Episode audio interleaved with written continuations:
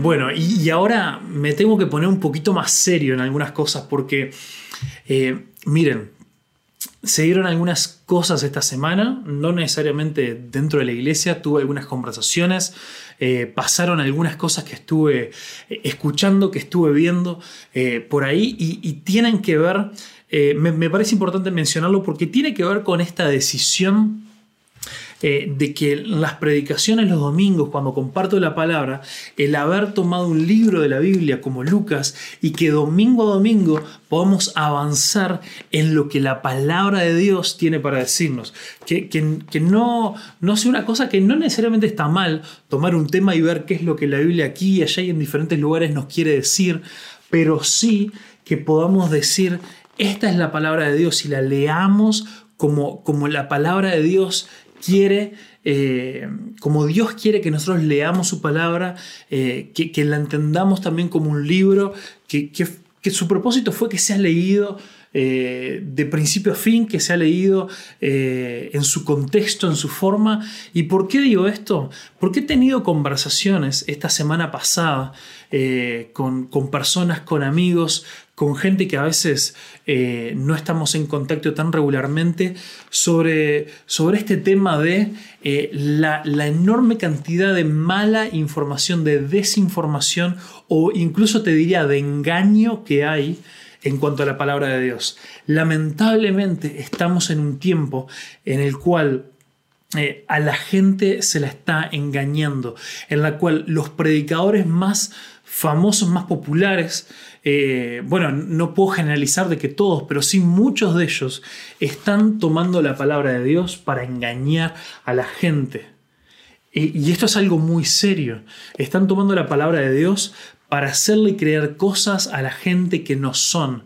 Están utilizando la palabra misma de Dios para su propia ganancia, ganancia personal, para, enseñarle cosas a la gente que los van a alejar de Dios y, lo que van a hacer es, eh, les van a hacer a ellos ganar dinero o ganar prestigio, fama, diferentes cosas.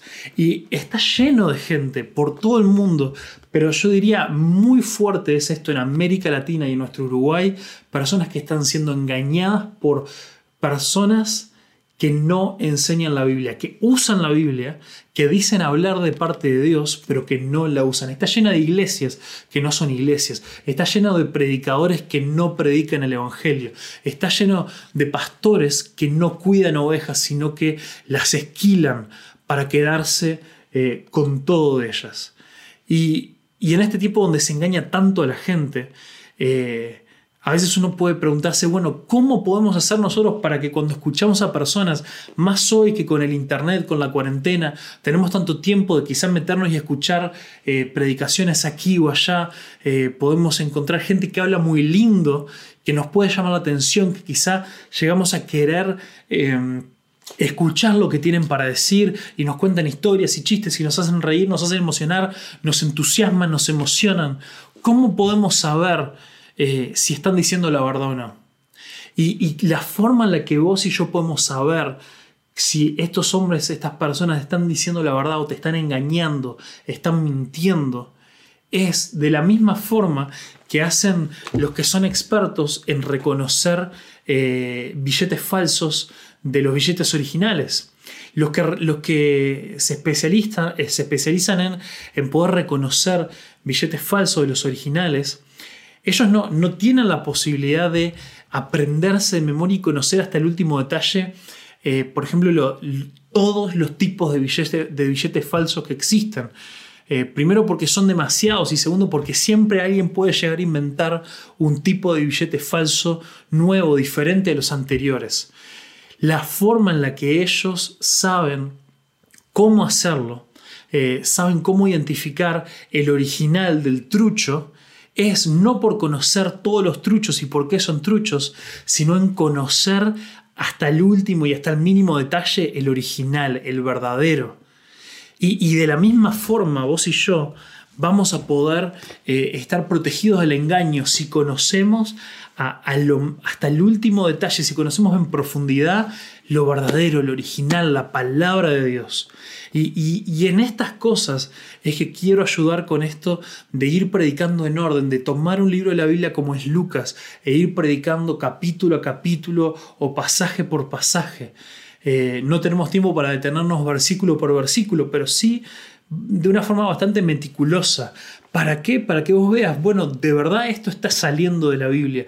De verdad lo que estamos viendo tiene que ver eh, con, lo que acá fue escrito. Eh, de verdad esto va... Eh, no es solamente un mensaje inspiracional, que no tiene nada de malo si son, si, si salen de la palabra de Dios. Pero tantas veces estos tipos de mensajes que son lindos de escuchar, eh, no salen de la palabra de Dios, simplemente nos hacen sentir bien, pero no es lo que dice la Biblia. Entonces, si vos y yo vamos avanzando poco a poco, vamos viendo qué es lo que dice la Biblia, vamos a poder aprender realmente a diferenciar cuando escuchemos cosas que no tienen que ver con, con lo que enseña la Biblia, lo vas a poder diferenciar si vos y yo estamos inmersos en la palabra de Dios. Si la leemos, si la estudiamos, si profundizamos, si no nos dejamos, si, si, si nos detenemos en los detalles, si vamos realmente a lo que Dios dice. Entonces hago mucho énfasis en esto, eh, porque este es un tiempo peligroso en esto. Eh, hay mucha gente eh, por todos lados que nos quiere vender su verdad. Y nosotros solamente tenemos que conocer y someternos a la verdad, a la verdad en mayúscula, a Jesús, a la palabra de Dios, eh, que, fue revelada a nosotros a través de las escrituras. Entonces, por eso es que vamos a tomarnos ahora el tiempo para, para escuchar leído todo el pasaje del que vamos a estar tratando hoy. Adelante. Seis meses después, Dios envió al ángel Gabriel a la ciudad de Galilea, de Nazaret, para ver a María, una virgen que estaba comprometida con José, un hombre que era descendiente de David. El ángel entró en donde ella estaba y le dijo, Salve, muy favorecida, el Señor está contigo. Cuando ella escuchó estas palabras, se sorprendió y se preguntaba qué clase de saludo era ese. El ángel le dijo, María, no temas, Dios te ha concedido su gracia. Vas a quedar encinta y darás a luz un hijo y le pondrás por nombre Jesús. Este será un gran hombre y lo llamarán Hijo del Altísimo. Dios, el Señor, le dará el trono de David, su padre y reinará sobre la casa de Jacob para siempre, y su reino no tendrá fin. Pero María le dijo al ángel, ¿Y esto cómo va a suceder? Yo nunca he estado con un hombre. El ángel le respondió, El Espíritu Santo vendrá sobre ti, y el poder del Altísimo te cubrirá con su sombra. Por eso el santo ser que nacerá será llamado Hijo de Dios. También tu parienta Elizabeth, la que llamaban estéril, ha concebido un hijo en su vejez y ya está en su sexto mes de embarazo. Para Dios no hay nada imposible. María dijo entonces, Yo soy la sierva del Señor, cumplas en mí lo que has dicho. Y el ángel se fue de su presencia. A los pocos días, María emprendió el viaje y se fue deprisa a un pueblo en la región montañosa de Judea. Al llegar, entró en casa de Zacarías y saludó a Elizabeth. Tan pronto como Elizabeth oyó el saludo de María, la criatura saltó en su vientre. Entonces Elizabeth, llena del Espíritu Santo, exclamó, Bendita tú entre las mujeres y bendito el Hijo que darás a luz. Pero, ¿cómo es esto que la madre de mi Señor venga a verme? Te digo que tan pronto como llegó a mis oídos la voz de tu saludo, saltó de alegría la criatura que llevo en el vientre. Dichosa tú que has creído, porque lo que el Señor te ha dicho se cumplirá. Entonces María dijo, Engrandece mi alma al Señor y mi espíritu se regocija en Dios mi Salvador, porque ha mirado la bajeza de su sierva, pues he aquí, desde ahora me dirán bienaventurada todas las generaciones, porque me ha hecho grandes cosas el poderoso, santo es su nombre, y su misericordia es de generación en generación a los que le temen. Hizo proezas con su brazo, esparció a los soberbios en el pensamiento de sus corazones. Quitó de los tronos a los poderosos y exaltó a los humildes. A los hambrientos colmó de bienes y a los ricos envió vacíos. Socorrió a Israel su siervo, acordándose de la misericordia, de la cual habló a nuestros padres para con Abraham y su descendencia para siempre. Y se quedó María con ella como tres meses, después se volvió a su casa. Ahora sí nos metemos de lleno eh, en la palabra de Dios. Eh, vamos a estar viendo ahora este encuentro que estuvimos escuchando recién todo este relato de, la palabra de Dios. Eh, entonces vemos ahí en el capítulo 1 de Lucas, versículo 26, que dice que el mismo ángel que, Dios envió, Gabriel, para, para, hablarle, para anunciar el nacimiento de Juan a Zacarías, lo envió para hablarle a María. entonces, fue el mismo mensajero que él usó, que, él usó para esto. Y nos dice que lo envió a Nazaret, que era una aldea de Galilea. Eh, ¿Qué es Nazaret? Este fue el lugar donde vivía eh, María y donde vivía José. Y, es muy interesante que, que, Nazaret, dice Nazaret de Galilea, o sea que estaba cerca de la zona de Galilea, del mar de Galilea, estaba una zona montañosa, una zona de colinas, bien entre medio entre el mar eh, entre el mar Mediterráneo y el mar de Galilea. Y esta era, una, era realmente una aldea con muy poquita gente. Eh, estamos hablando de que una aldea en este tiempo, si las grandes ciudades eran de pocos miles de personas, una aldea estamos hablando que difícilmente superara las 100 o las 200 personas. Estamos hablando de realmente un lugar pequeño e insignificante. Y, esto nos vuelve a recordar la, temática de eh, la vez anterior de que también eh, Zacarías y Elizabeth eran personas comunes y corrientes, eran personas a las que Dios eligió para, eh, para entregarles este hijo, Juan el Bautista, y ellos no, tenían nada especial, eh, pero, pero eran personas que después estuvieron dispuestas a ser padres de este Juan el Bautista, pero acá nos dice también que envió al ángel Gabriel a Nazaret, una aldea de Galilea, y fue enviado para hablarle a María, y nos deja acá bien claro, nos dice que María era una virgen, eh, que todavía no se había casado, que todavía no había tenido relaciones sexuales. Eh, esto, esto es importantísimo para empezar a hacernos una idea de quién era María. En una aldea de tan poca gente, una, una, mujer que no había sido dada en matrimonio como pasaba en esa época, bueno, y hoy en día pasa en un montón de, lugares, María muy seguramente era eh, no una, mujer adulta, sino era eh, una, adolescente, porque las mujeres eran dadas en matrimonio a temprana edad.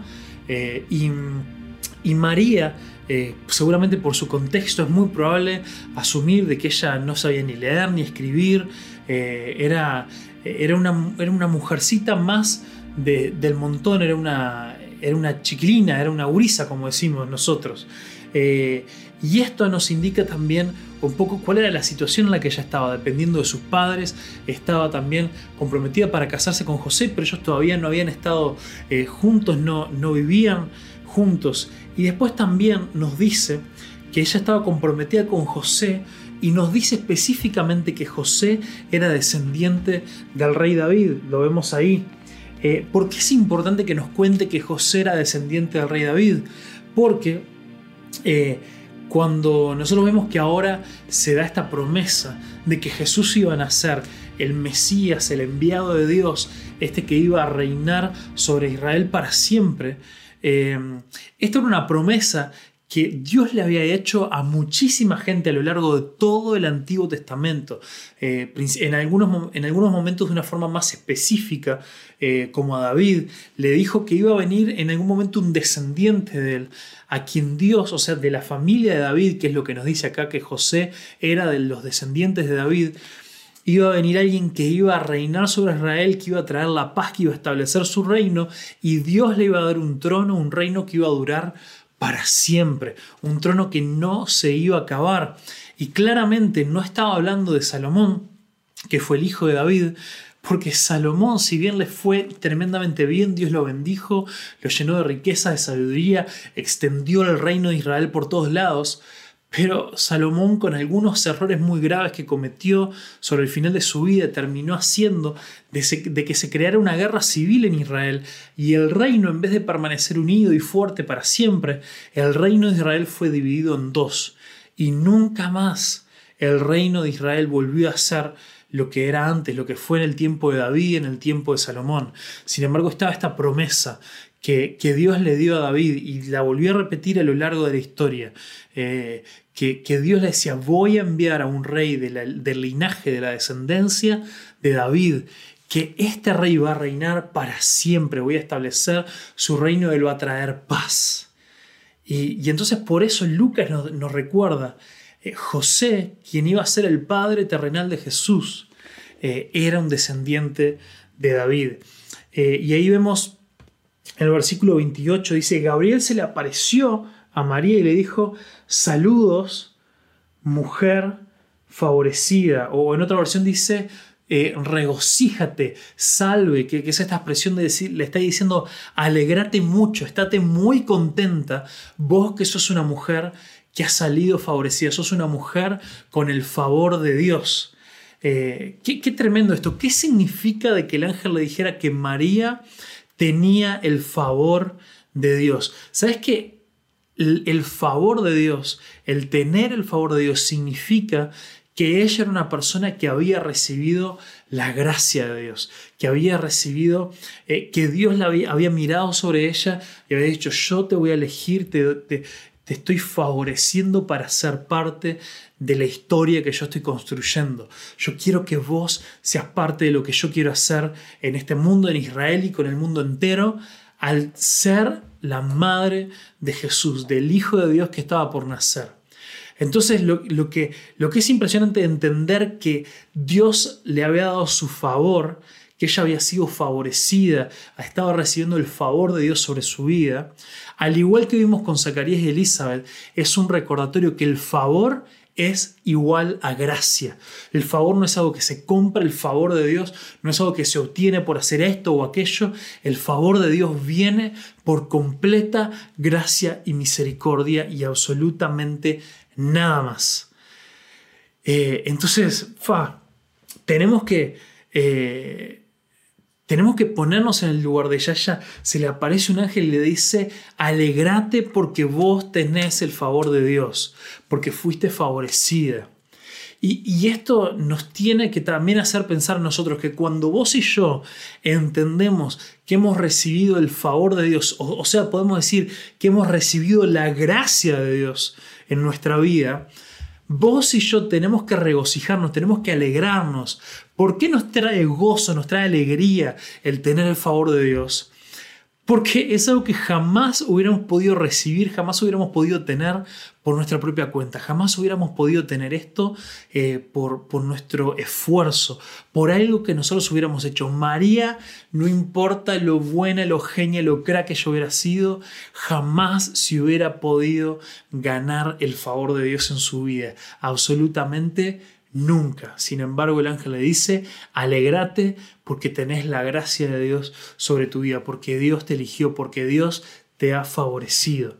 Entonces, lo primero que vamos a, aprender hoy del favor de Dios, lo primero, anótatelo ahí, saca notas, esto es importante, lo primero es que el favor de Dios no se negocia, es por gracia. El favor de Dios no se negocia, es por gracia. Esta enseñanza es importantísima. En este tiempo, como hablaba más temprano, de, de, falsos maestros, de personas que enseñan, que tuercen la palabra de Dios y están enseñando, como vamos a ver más tarde, están enseñando que el favor de Dios es una especie de amuleto, es, es algo, es una energía, es un poder de Dios para conseguir lo que vos quieras, para conseguir las cosas que, a nosotros se nos antojen, para llevarnos el mundo por delante. Sin embargo, eh, Dios nos recuerda y que que primero que eso no es el favor de Dios y segundo están enseñando eh, de, que, de que esto es algo que nosotros podemos conseguir, es algo que nosotros le podemos sacar a Dios, es algo que nosotros podemos reclamar. Y sin embargo no, lo primero que aprendemos es que el favor de Dios no se negocia, es solo por gracia. Entonces, después seguimos leyendo ahí versículo 31, dice, concebirás y darás a luz un hijo y le pondrás por nombre Jesús. Jesús significa Salvador. Eh, María iba a tener el gran privilegio de darle vida, de, de que naciera de ella el Salvador que tanto Israel había estado esperando. Versículo 30, 32 eh, y 33 dice, y será muy grande y lo llamarán Hijo del Altísimo. El Señor Dios le dará el trono de su antepasado David y reinará sobre él para siempre. Su reino no tendrá fin. Acabemos este, eh, esta reiteración de esta promesa de que el reino de David, eh, el trono de David iba a ser para este Jesús y el reino de Jesús no iba a tener fin para absolutamente nunca. Eh, Jesús iba a reinar o va a reinar para siempre. Y esto no es algo eh, a, pasar desapercibido, esto no es algo que, tenemos que, ignorar. Entonces, eh, vemos ahí también en el versículo 34, eh, nos dice, pero ¿cómo podrá suceder esto? Le preguntó María el ángel. Yo soy una virgen. Y, y acá es interesante, vemos como la, la, cara opuesta, ¿no? Por un lado, en, la, en, el enunciamiento anterior, Gabriel en su trabajo previo al lugar donde, donde Dios lo envió a Gabriel antes, lo envió a hablar con Zacarías, y él le dice, esto es imposible que pase porque yo y mi esposa somos muy viejos. En este caso, el problema era opuesto. Era que María era demasiado joven y era virgen, jamás había tenido relaciones sexuales. Los otros habían pasado una vida teniendo relaciones, nunca habían logrado nada eh, y ya se habían puesto demasiado viejos. Pero María dice, eh, yo, soy, yo soy joven, soy virgen. Eh, ¿Cómo es que esto va a pasar? Y hay una gran diferencia entre la pregunta que hace María y, la pregunta o el cuestionamiento de Zacarías. Zacarías vimos la semana pasada de que él no tuvo fe, eh, de que él no creyó lo que Dios iba a hacer. Él lo cuestionó, él, se impuso y aunque tenía un ángel delante, no lo creyó. Sin embargo, María no fue un tema de fe. Eh, ella, ella no dudó de esto, sino que ella solamente preguntó, eh, bueno, qué bueno que esto va a pasar, pero, pero ¿cómo? Eh, no dudó de que Dios lo iba a hacer, sino que no entendía el método, no entendía la forma en la que, en la que Dios lo quería hacer. Entonces hay una gran diferencia entre la duda de Zacarías eh, y la fe y la pregunta con fe que tuvo María. Entonces no está mal no entender los métodos o las formas en la que Dios sobra, en la que Dios actúa en nuestra vida, en la que Dios ha actuado a lo largo de la historia, la forma en la que Dios está obrando ahora durante una pandemia eh, global como no se ha visto en muchísimos, muchísimos años. No está mal no entenderlo, pero sí tenemos que aferrarnos a la fe y creer en que Dios cumple sus promesas. Dios no deja de cumplir sus promesas porque vos y yo no entendamos la forma en la que Él quiere hacer las cosas. Eh, y no está mal que lo preguntemos, a veces Dios nos va, va a contestar, a veces Dios nos lo va a mostrar y a veces no, a veces Él va a preferir eh, dejarnos ahí en la expectativa para que veamos cómo es que Él quiere obrar. Pero, pero lo tremendo está en ver que María no dudó sino que solamente tenía la pregunta de, bueno, ¿cuál es la logística de todo esto? Entonces ahí en el versículo 35 vemos, el ángel le contestó, el Espíritu Santo vendrá sobre ti y el poder del, del Altísimo te cubrirá con su sombra. Por lo tanto, el bebé que nacerá será santo y será llamado Hijo de Dios. Entonces acá está buenísimo porque en esto vos y yo podemos ver, todos los que leemos este pasaje podemos ver un nuevo cumplimiento de profecías, de cosas que habían sido anunciadas. El, profeta Isaías, eh, en el libro de Isaías, en la Biblia, en el capítulo 7, versículo 14, dice, por tanto, el Señor mismo les dará una señal. He aquí que una virgen va a concebir y va a dar a luz un hijo y será su nombre llamado Emanuel, que Emanuel significa Dios está con nosotros. O sea, la presencia de Dios mismo ha descendido, se ha hecho hombre y ahora está, habita entre los hombres. ¿Qué es lo que iba a pasar a través del nacimiento de Jesús? Entonces acá vemos como Dios cumple su promesa dada cientos de años antes a través de Isaías por, eh, eh, por esta eh, profecía que, le estaba, que se estaba cumpliendo, que se iba a cumplir en María. Entonces Dios es un Dios de milagro. Cuando vos y yo nos leemos esto, es una de las, de las ocasiones a las que podemos decir, pa, para un poquito, todo bien, está todo bien con Jesús, me, encanta que estemos aprendiendo de él, me encanta que vayamos a conocer cómo se dio su vida, cómo pasaron las cosas. Eh, quizá hasta no me es tan difícil llegar a entender o llegar a ver cómo eh, gente anciana haya podido tener un hijo. He escuchado alguna vez de eso pasar en las noticias o alguien que lo publicó en Facebook en algún lado. Eh, no pasa nada.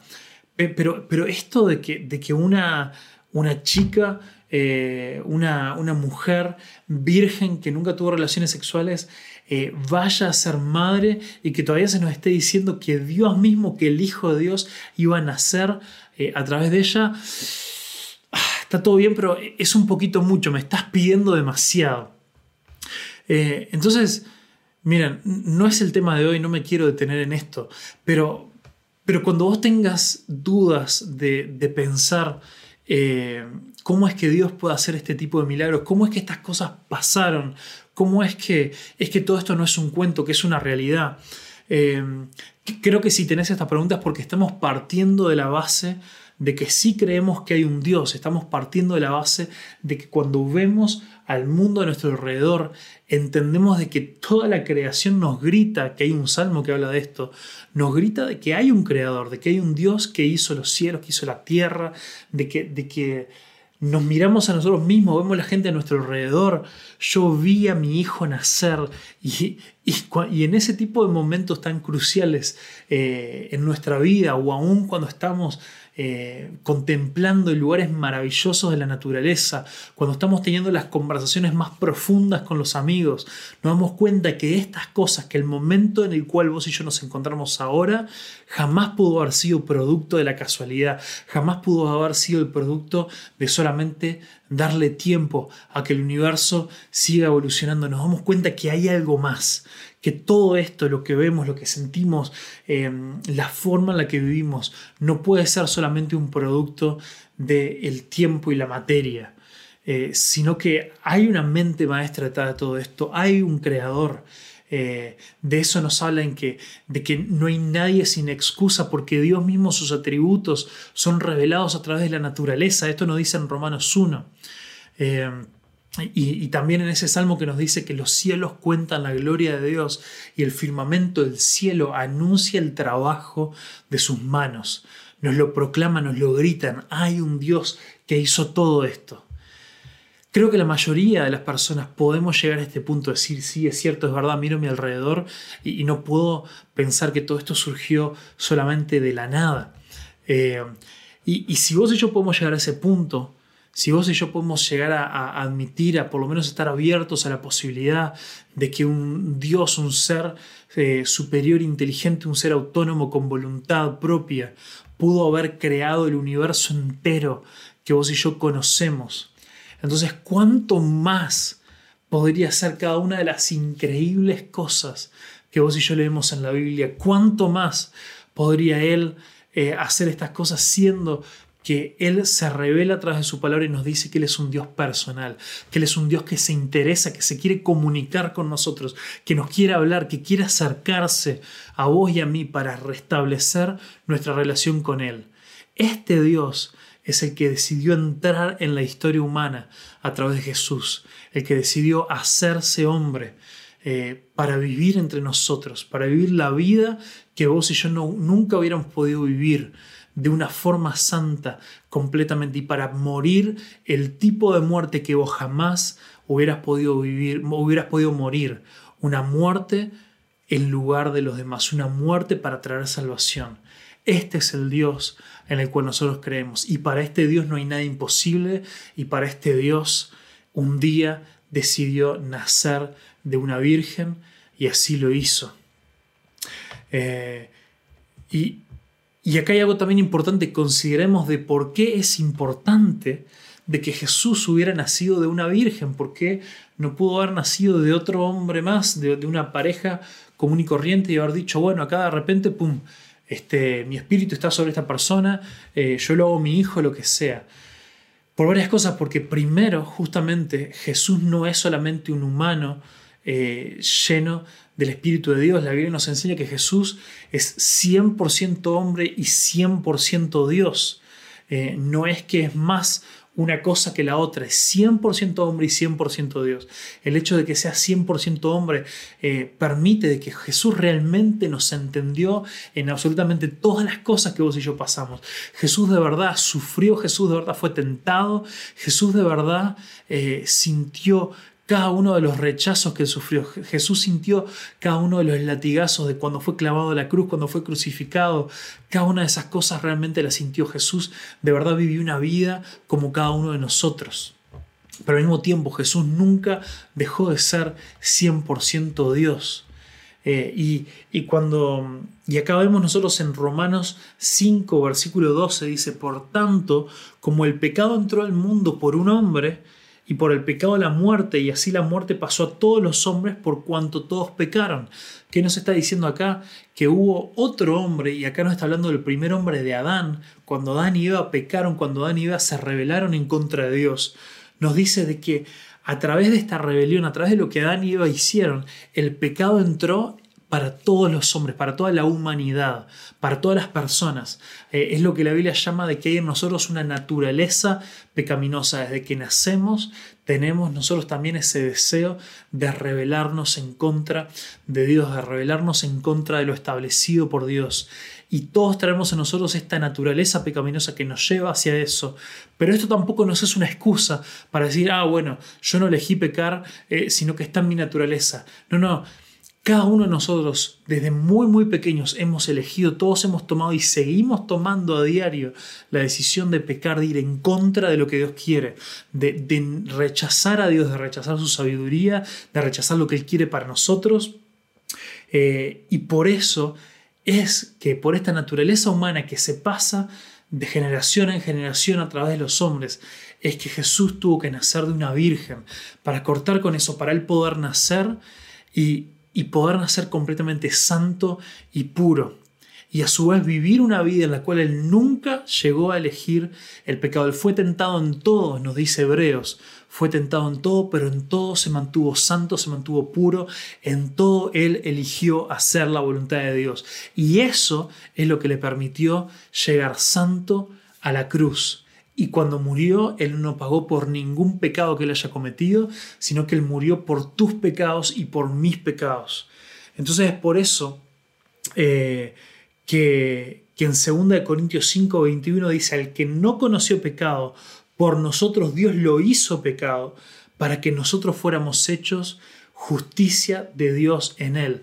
Nos está hablando de este intercambio, de que Jesús toma nuestro lugar y pagó por mis pecados y gracias a eso nosotros podemos tomar el lugar de Jesús y ser vistos ante los ojos de Dios como justos. Esto es impresionante. Y esto es una de las tantas razones por las cuales era necesario que Jesús naciera de esta forma tan milagrosa a través de una virgen. Mira qué tremendo en el versículo 38. Dice, María le respondió, eh, soy la sierva del Señor, que se cumpla todo lo que has dicho acerca de mí. Y el ángel se fue. Esto, esto es impresionante. Eh, las palabras de María dijo, soy la sierva del Señor, que se cumpla todo lo que se ha dicho de mí.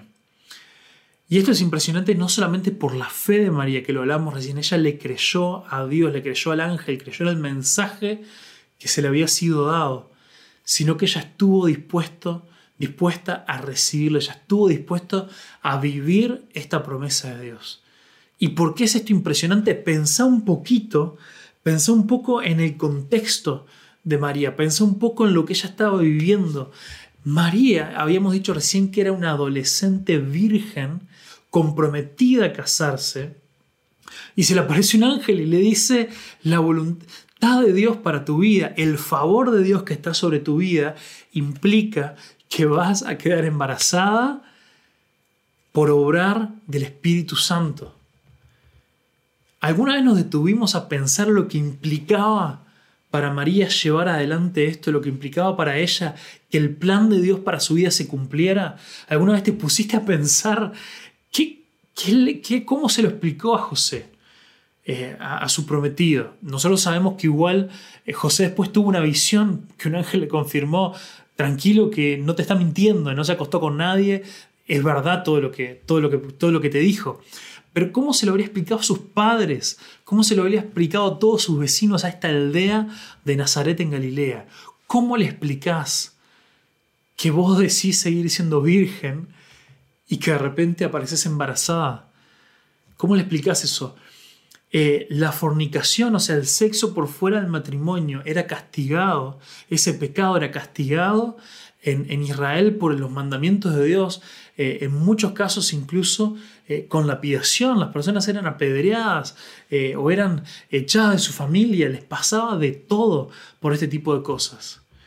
Realmente la vida de María podía correr peligro por esto que Dios le había dicho. Y, esto es interesante que todo esto está bajo el título del favor de Dios. Alegrate María, regocijate porque sos una mujer bendita, sos una mujer favorecida, sos una mujer que tiene el favor de Dios, entonces te va a tocar vivir un embarazo eh, en el cual no le, vas a, no le vas a saber bien cómo explicar a la gente cómo, van cómo hacer para que te crean de que, de que vos no te anduviste acostando por ahí con gente traicionando a tu prometido, eh, de que cómo vas a hacer para que la gente no te desprecie. Y, para María este tiempo y seguramente muchos años después fueron realmente difíciles. Fue difícil poder eh, llevar adelante este propósito de Dios para su vida. Entonces, el futuro incluso de María como la madre de Jesús también le trajo muchísimo. Entonces, ella ahí después nos cuenta que después esto se va a visitar a Elizabeth, eh, su parienta, porque sabía que también Gabriel la había visitado, sabía que ella también estaba embarazada en su vejez, eh, ambas sabían de lo que Dios estaba haciendo en la vida de cada una, y cuando la va a visitar, eh, le dice esta cuestión de que, de que Jesús y Juan en la panza de su madre reconoce la presencia del Señor de Jesús y empieza a saltar de alegría y todo esto. No nos vamos a detener ahora por un tema de tiempo, si no vamos a estar hasta pasado mañana, pero, pero. Pero en el versículo 45 Elizabeth le dice a María, eres bendita porque creíste que el Señor haría lo que te dijo. Entonces acá vemos esta cuestión, nos vuelve a comparar a María con Zacarías. Zacarías dudó y no tuvo fe. María le creyó a Dios, creyó en lo que él le había dicho, creyó en el propósito que Dios quería traer a su vida, creyó en la forma en la que Dios la quería usar, a pesar de que como vimos recién no iba a ser nada lindo, no iba a ser nada glamuroso, pero su vida iba a estar puesta en servicio a Dios. Y ahí vemos a partir de entonces, algo impresionante. Eh, vemos lo que se en la tradición se le ha llamado el Magnificat, que, es esta oración, es esta alabanza que le sale a María. Cuando Elizabeth le dice, vos sos bendecida, vos, sos, vos tenés el favor de Dios, lo que a María le sale es una alabanza. Y que dice, oh, cuánto alaba mi alma al Señor, cuánto mi espíritu se alegra en el Dios mi Salvador, pues me fijo pues se fijó en su humilde sierva, y de ahora en adelante todas las generaciones me llamarán bendita, pues el Todopoderoso es santo, Él ha hecho grandes cosas por mí, Él muestra misericordia de generación en generación a todos los que le temen, su brazo poderoso ha hecho cosas tremendas, dispersó a los orgullosos y a los altaneros, a príncipes derrocó de sus tronos y exaltó a los humildes, al hambriento llenó de cosas buenas y a los ricos despidió con las manos vacías. Ayudó a su siervo Israel y no se olvidó de ser misericordioso, pues lo prometió a nuestros antepasados, a Abraham y a sus descendientes para siempre. esta canción, este poema que ella dice, que ella expresa, tiene un montón de cosas impresionantes que no nos podemos detener porque si no vamos a estar 20 años estudiando Lucas. Pero sí quiero que veamos dos cosas más sobre el favor de Dios que produjeron en la vida de María y que queremos que, Dios pueda producir a nosotros un corazón como el de María. En el versículo 45 lo que leímos recién cuando Elizabeth le dice, eres bendita porque creíste en lo que el Señor haría, María es halagada por Elizabeth. María le dice, vos tenés el favor de Dios, es impresionante. Si lo que yo estoy viviendo es genial, pudiendo ser madre a mi edad, lo tuyo, lo de poder ser la madre del Salvador del mundo, es increíble. Mirá lo genial que sos, cómo Dios te eligió. María, la reacción de María no fue agrandarse, no fue al recibir esa alabanza decir, pa, qué tremendo, qué, qué, importante que soy, sino que al recibir esa alabanza ella redirigió esa alabanza a Dios. María entendió que todo esto, todo lo que ella estaba viviendo, lo impresionante que Dios quería hacer a través de su vida, no se trataba de ella, cuando Dios te quiere usar para cosas impresionantes, no se trata de vos, se trata siempre de Él, se trata siempre de Jesús. Jesús es el centro de todo. María entendió que a ella le tocó, le tocó la bendición de ser una herramienta en las manos de Dios. A María le tocó la bendición de ser una herramienta en las manos de Dios. Mira, yo soy fotógrafo, yo trabajo como fotógrafo, saco fotos en casamientos, eh, en cumpleaños de 15, le saco fotos a parejas de diferentes cosas.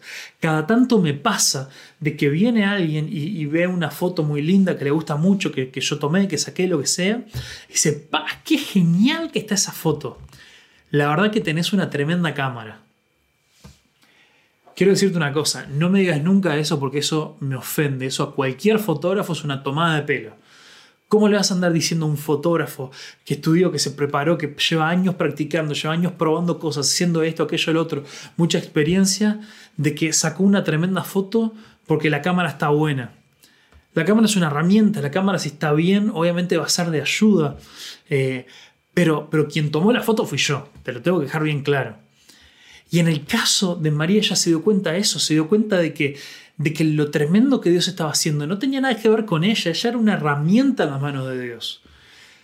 Eh, aquí, acá el que se tenía que llevar la gloria y la honra era Dios, y eso ella lo deja bien claro en esta alabanza que surge de ella.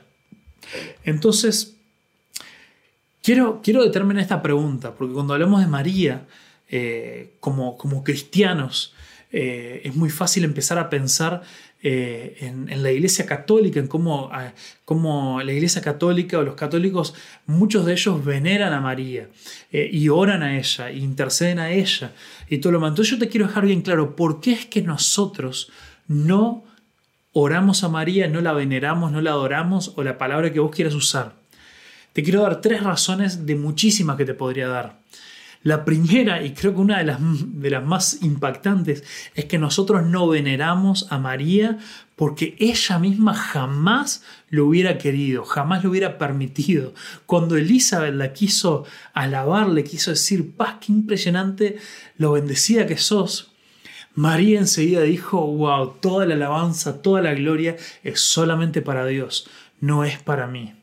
Lo segundo es porque María entendía que ella fue una herramienta en las manos de Dios. Ella no era el centro ni la clave principal. María fue solamente una persona como vos y como yo que recibió el favor de Dios, que recibió la gracia de Dios inmerecida por nada que ella hubiera podido hacer. Y la tercera razón que te quiero dar es por lo bendita que fue eh, Perdón, y la tercera razón es que lo bendita que ella fue al, recibir esto de parte de Dios, este gran privilegio, no la hizo perfecta. Esto no significaba que ella recibió esta bendición por ser perfecta.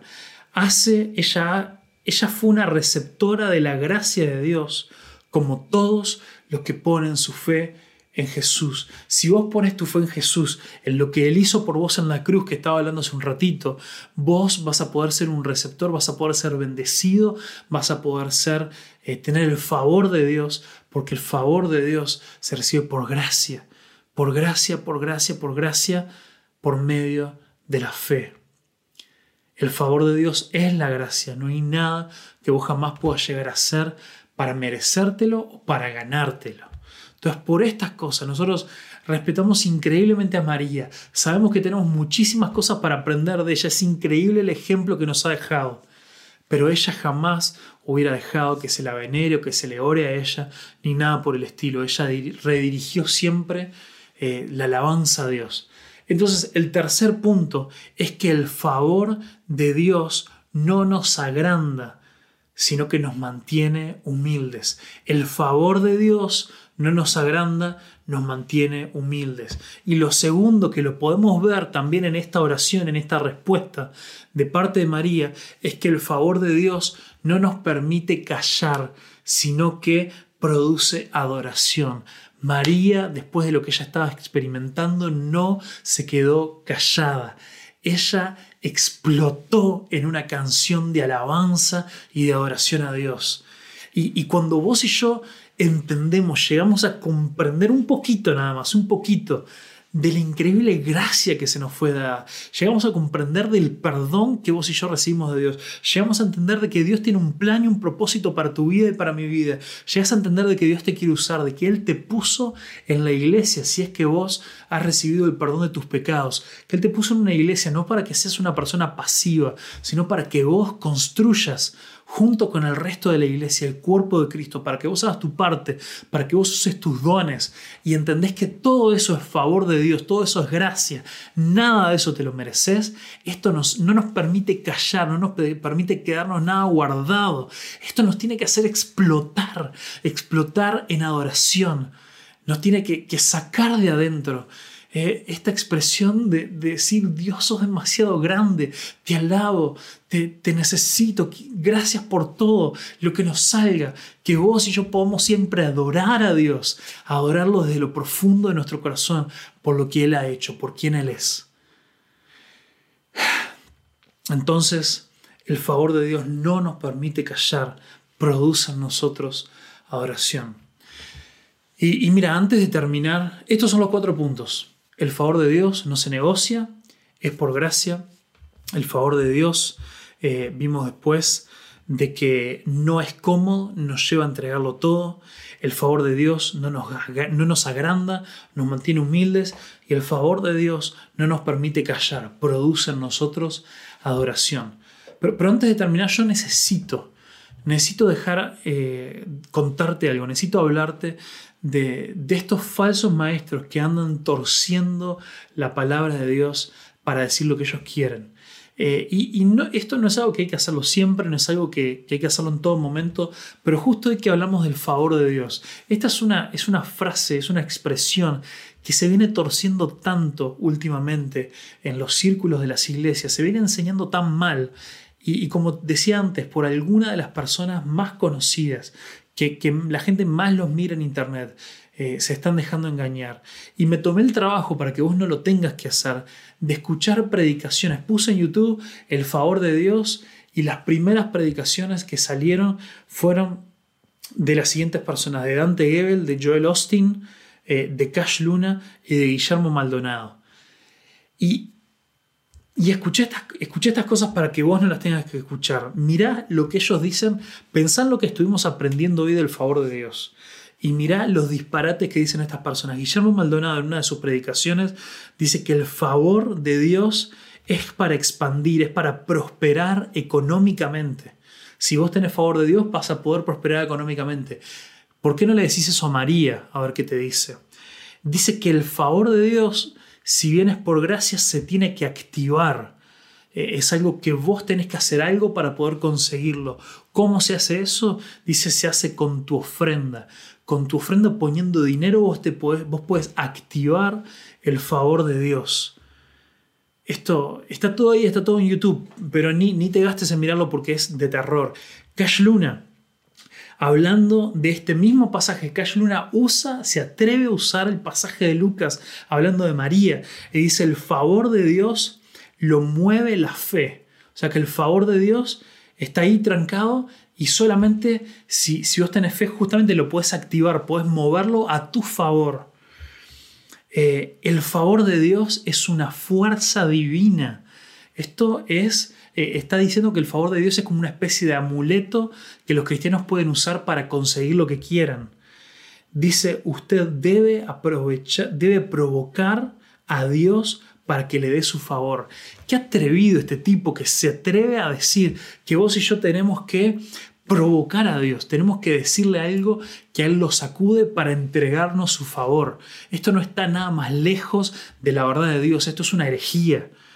Después Joel Austin, alguien que no es latino pero está siendo muy escuchado eh, de, Estados Unidos, eh, dice que el favor de Dios es, lo describe como una especie de superpoder con el cual nos podemos llevar el mundo por delante. El que tiene el favor de Dios puede hacer lo que quiera, está por encima de los demás. Qué diferente es esto a la actitud que tuvo María. Dice, este favor te hará brillar sobre los demás. Te hará más importante. El favor te quita los problemas. ¿A vos te parece que a María se le fueron los problemas? Yo diría que todo lo contrario, como dijimos hoy, el favor de Dios para ella no fue cómodo, fue algo que la llevó a entregarlo todo. Y habla de que, de que existen diferentes niveles de favor como que algunos pueden tener más y otros menos, y según el tipo de favor que tengamos, va a ser la forma en la que Dios conteste tus oraciones. Esto es ridículo, esto es manipulación. Y por último, alguien que me duele mucho decir esto, Dante Gebel, una persona que está siendo muy escuchada hoy en día, uno de los predicadores más escuchados por los latinos eh, en Internet, eh, una persona que a mí me duele porque de adolescente me bendijo muchísimo muchas de sus predicaciones, pero que cada vez más se sigue alejando de la verdad de Dios, aunque ha dicho tener ciertos arrepentimientos y ha dicho querer volver a predicar del verdadero evangelio y alguna vez lo ha hecho, vuelve una y otra vez a, predicar cosas completamente erróneas. Y con Dante Gebel puede ser difícil porque dice muchas cosas que son bíblicas, pero, pero es, pero a veces está metido y te deja algún concepto ahí que, está completamente erróneo y completamente alejado de la verdad de Dios. Por ejemplo, Dante Gebel, si bien habla de que el favor de Dios eh, es solamente por gracia, que no podemos hacer nada para ganarlo ni para nada, pero penetra en nosotros, va, metiendo en una de, sus, de una de sus predicaciones que aparece primero en YouTube, cuando uno busca este término, nos habla de que el favor de Dios es esta especie de amuleto con el cual podés conseguir todo lo que vos quieras, con el cual todo lo que vos emprendas en tu vida te va a ir bien si vos conseguís, si vos tenés el favor de Dios. Y esto es dañino, esto lastima, esto es algo que arruina vidas de personas que no entienden lo que significa seguir a Jesús, de personas que empiezan a seguir a Dios por esto en busca de este favor trucho que se está predicando. Yo te digo, no te dejes engañar. No te dejes engañar. No busques a Dios por las cosas que Él te pueda dar. Busca a Dios por quien Él es, por, por todo lo que vos lo necesitas, por todo lo que vos lo has rechazado y, y, dándote cuenta ahora que la mejor vida que vos puedes tener es solamente rendirte a tus pies y poner toda tu vida al servicio de Dios y no querer intentar poner a Dios a tu servicio como hace esta gente. No cometas ese pecado. Así que antes de orar para terminar te recuerdo, el favor de Dios no se negocia, es solo por gracia. El favor de Dios no es cómodo, nos lleva a entregarlo todo. El favor de Dios no nos agranda, sino que nos mantiene humildes. Y el favor de Dios no nos permite callar, produce adoración. Que estas cosas se vuelvan parte de tu vida y de mi vida, entender que si hemos sido perdonados, que si somos parte de la historia de Dios, que si Dios te quiere usar en algo, eh, si, vos vas a poner eh, en uso de los dones y talentos que Dios ha puesto en tu vida, es todo por el favor y por la gracia de Dios. Y esto no siempre va a ser cómodo, al contrario, va a requerir la entrega total, pero siempre va a valer la pena. Padre, en el nombre de Jesús te agradezco por tu palabra. Ayúdanos Dios que la conozcamos tanto, que nos familiaricemos tanto con tu palabra, que podamos reconocerla, que podamos eh, reconocer cuando alguien la esté usando mal y que podamos siempre correr a nosotros ser quienes la investiguemos y quienes estemos más pegados que nunca a ella. En el nombre de Jesús, Señor, ayúdanos a entender tu favor, ayúdanos a recibir tu gracia, ayúdanos a entregarlo todo, ayúdanos a mantenernos humildes y ayúdanos a adorarte en todas las circunstancias, a redirigir hacia vos cualquier alabanza que pueda venir hacia nosotros. En el nombre de Jesús. Amén. Amén. Bueno, esta fue una prédica un poquito más larga de, lo normal, pero hay cosas que de verdad creía necesarias. Eh, por favor, por favor, quédate bien cerca de la palabra de Dios para tu vida. Que Dios te bendiga. Vamos a escuchar eh, una, una última canción y ya nos despedimos. Bendiciones.